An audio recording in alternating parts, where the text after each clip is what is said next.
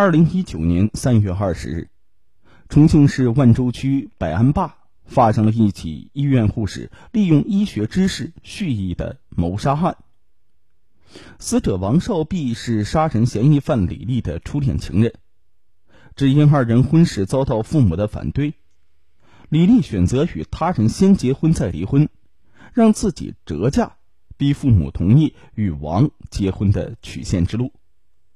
没想到，当他如愿折价，父母呢不再反对他与王的婚事的时候，王却视他为折价品，提出分手。于是，婚姻退路被堵的他，杀机顿起。一九九一年，李丽出生于重庆市万州区。二零一五年护理专业毕业之后，他回万州百安坝一家乡镇医院做了护士。二零一六年五月初，李丽认识了在附近一家私企当技术员的王少碧。来往一段时间之后，他们相爱了。二零一六年九月，李丽因为不小心接触了一个流感发热病人，被隔离起来。担心恋人状况的王少碧心急如焚，每天都给他打电话、发视频、发微信，诉说相思之苦。经过十天的煎熬，两个人终于相见。李丽发现王少碧一脸的憔悴。瘦了整整一大圈心怀感动的他是泪流满面。李丽的爸爸是当地一所技校的副校长，妈妈呢是做文化用品生意。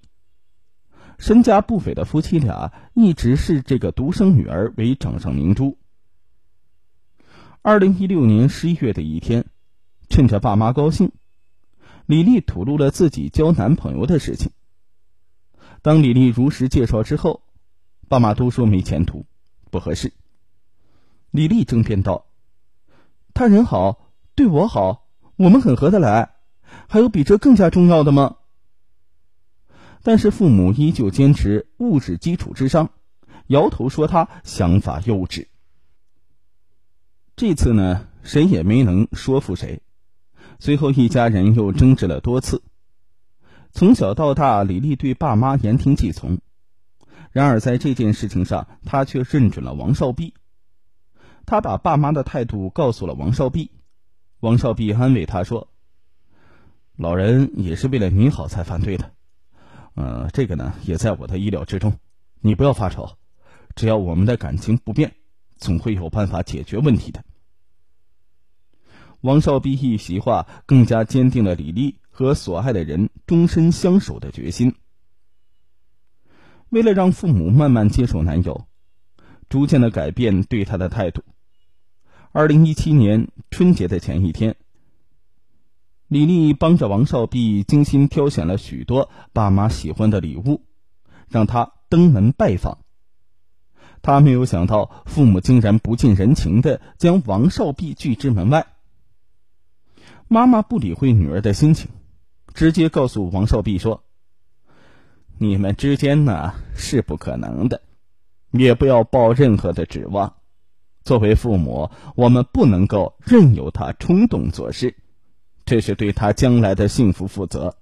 请你呢尊重我们的意见。”王少碧耐心的恳求着：“阿姨，我们是真心相爱的，虽然现在我的条件不好。”但我有手有脑，可以努力。我向您保证，以后我们什么都不会比别人差的。但是啊，不管他怎么说，李丽的父母都不为所动。最后，王少碧流着眼泪，拎着大包小包的东西，尴尬的离开。为了这件事情，李丽和父母闹了一个多月。父母自然是想方设法的与女儿缓和关系。他们一边开始托人为他物色合适的对象，一边苦口婆心的劝说他迷途知返。二零一七年七月底，经朋友介绍，李丽的父母认识了一个名叫做高耀星的公务员。高耀星年轻帅气，更难得的是他仕途正旺，前途无量。经过一番接触，两位老人对他非常的满意。父母苦口婆心的动员女儿与高耀星见面，李丽却说什么也不肯答应。激烈的争执仍然没有任何的结果，一家人都痛苦不堪。当天夜里，李丽几次闪过与王少弼悄悄结婚，然后一起远走高飞的念头。可是想到年纪越来越大的爸妈，她又有些不忍心。如何才能做到情孝两全呢？那一段时间，李丽几乎时时刻刻都在想这个问题。一天中午，她随手翻起身边的报纸，一则报道呢，引起了她的注意。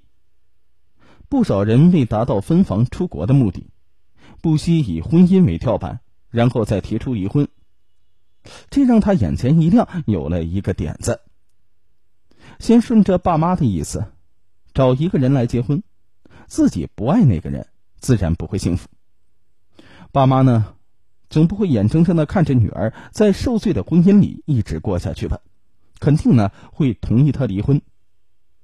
一旦离了婚，自己在父母眼里就掉价了，再嫁心爱的男友也就理所当然了。但是这个主意有一个前提，那就是王少必必须同意并且理解他这么做。尽管是假结婚，但是毕竟他要跟别人共同生活一段时间呢。果然呢，当李丽讲了他的主意之后，王少弼睁大了眼睛。这怎么行呢？这不行啊！李丽却说：“我们的感情这么深，难道？”还怕彼此变心不成？说着，李丽羞涩的低下了头。我已经想好了，跟别人结婚前，我要把身体交给你，也算是对你有一个交代。我只求你不在乎我曾经和别人结过一次婚。王少碧还是矛盾，但是为了能和相爱的女孩永远的在一起，经过一番痛苦思考之后，他竟然同意了。这个荒唐的主意。二零一七年中秋节过后，李丽突然对妈妈说：“妈，我想通了，同意去跟高耀星相亲。我已经和王少碧分手了，今后就按照你们的意思生活。”妈妈听了之后是激动万分。相亲很顺利，容貌出众又充满朝气的李丽令高耀星爱慕不已。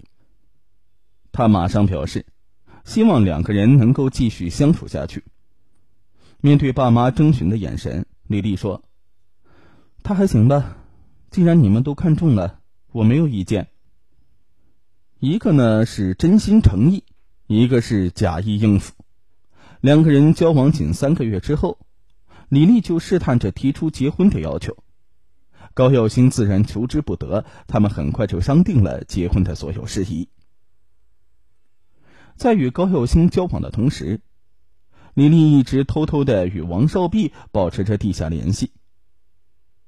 二零一七年十一月二十二日，他约王少弼见面说：“少弼，我真的要结婚了，你要是不愿意，现在反悔还来得及。”王少弼说：“你结婚也是无奈，那是为了咱们能有机会一生相守，我心里。”虽然不好受，但是我不反悔，以后也不会反悔，我会一直等着你的。两个人是相拥而泣。当天晚上，李丽把最宝贵的处女之身交给了王少弼。